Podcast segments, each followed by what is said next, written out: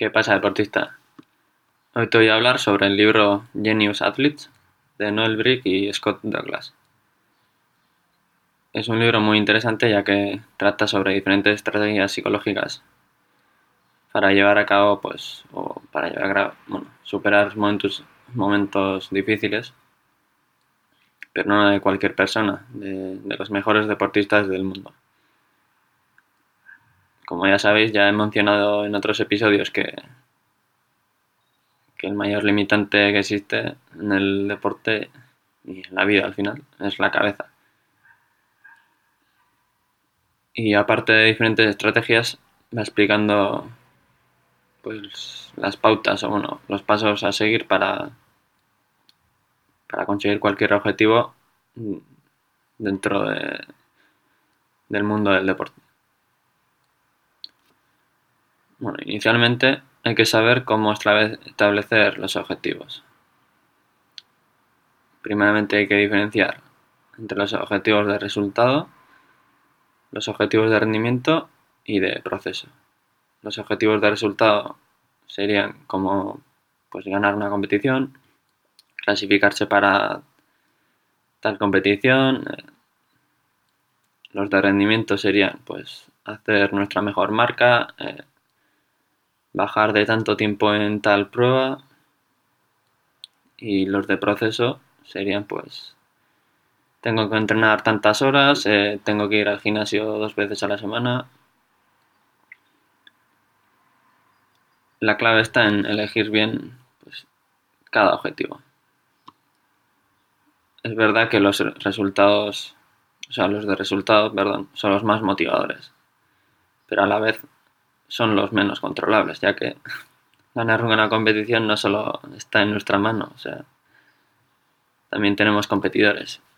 Y aparte de eso, pueden crear bastante ansiedad, bastante ansiedad y estrés si estamos pensando demasiado en ellos.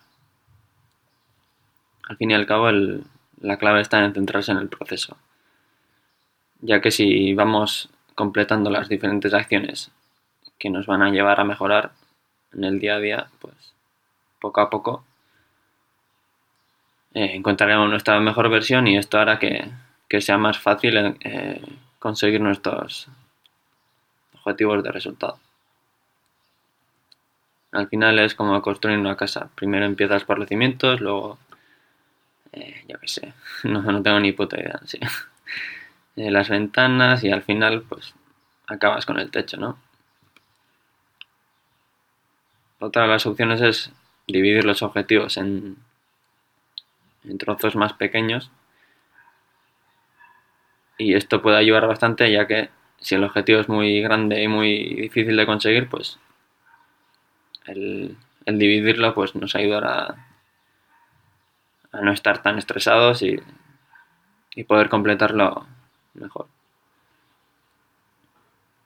Y otra de las cuestiones es mejor ponerse objetivos un poco más abiertos que resulten en menor posibilidad de fracaso y menor estrés.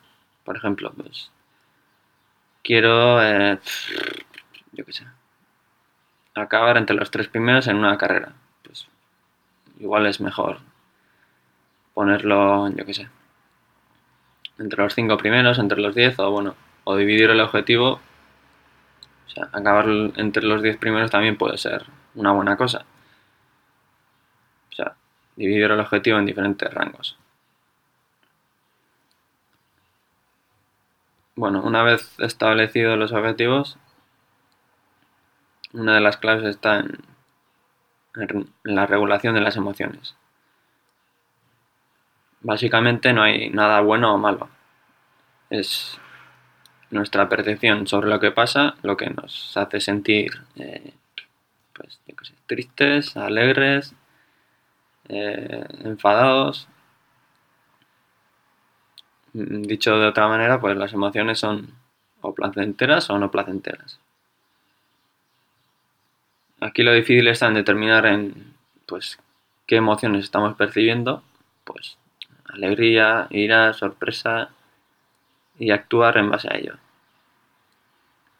¿Cómo podríamos regularlos? Pues centrando en los objetivos, distrayéndonos, distrayéndonos con, con frases motivadoras, que, que lo hablaré más, más a posterior.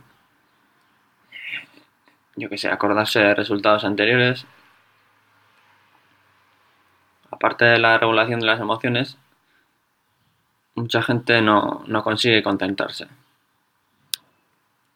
Una de las estrategias puede ser la asociativa, que es centrarse en, en pues, por ejemplo, en la respiración, cuando estamos compitiendo, en la zancada, en diferentes elementos para, no sé, para distraer la cabeza. No es lo mejor porque nos hace distraernos y en una competición pues tampoco nos vale estar con la cabeza en otro sitio, ¿no? Entrenando una buena estrategia es eh, entrenar con música, ya que está más que estudiado de que la música hace bajar el, esfuerzo percibido y podemos entrenar más sin sufrir tanto. Otra de las estrategias bastante estudiadas es el mindfulness o centrarse en el presente. Y esta es una de las claves ya que nos ayudará a estar en la zona, bueno, es una sensación bastante rara que yo personalmente lo, lo he sentido en pocas competiciones y es cuando, yo qué sé, es una mezcla de motivación, de, de estar disfrutando en la competición, de darlo todo, es, es bastante curiosa. Y el uso de frases está relacionado pues, con lo que te voy a contar ahora. Hablarse a uno mismo está estudiado de que mejora el rendimiento y siempre, bueno, lo recomiendan hacerlo en segunda persona, o sea, pues lo estás haciendo muy bien o estás a tope, no, frases que, que te hacen motivar, motivarte a ti mismo. Relacionado con esto, es clave tener la autoconfianza suficiente para afrontar todos los objetivos que nos ponemos. Esto muchas veces eh, pues uno mismo no, no, llega a conseguirlo y es interesante rodearte de gente que te apoye. También puedes centrarte en logros anteriores y pensar, pues, si lo he conseguido, sé, si he ganado tal carrera, pues, ¿por qué no lo puedo hacer otra vez, no? También puedes fijarte en, los demás, pero ya te digo que compararte con los demás no es lo mejor, pero bueno, en este caso, si piensas de que, ostras, pues tal corredor o tal deportista ha bajado de, de tal marca en tal prueba, pues, ¿por qué no lo puedo hacer yo, no? Y también lo complementaría con lo de hablarse a uno mismo, que que funciona bastante bien. Y bueno, hasta, bueno, todos sabemos de que la vida no es camino de rosas. Y esta, bueno, siempre tendremos que saber sobreponernos a los fracasos y los miedos que percibimos. Yo te recomendaría centrarte en lo que puedes controlar, ya que no vale la pena centrarse en cosas que no están en tus manos, o sea, es una pérdida de tiempo. Y lo que te puede ayudar es planear lo que puedes hacer si, si pasa tal cosa, no sé. Eh, muchas personas tienen miedo a la incertidumbre y es una manera de, de bajarla. Y el self-talk, el talk hablarse a uno mismo también te ayudará a sobreponer pues, estos fracasos o baches o como lo, que, como lo quieras llamar. Una vez que hayamos cogido una racha, bueno, racha o rutina, rutina, ¿cómo lo podemos mantener? Pues con unas rutinas, yo que sé, si tenemos el día bastante organizado o si al final la clave está en, yo qué sé, si te cuesta ir a entrenar, al gimnasio, pues convertirlo en un hábito y al final te costará cada vez menos y menos ir al gimnasio. Y otra de las cosas que te puede ayudar es mantener los ojos en el objetivo. Si quieres puedes ponerte, no sé, te lo puedes escribir en la pared de, tu habitación o bueno, aquí hay diferentes maneras.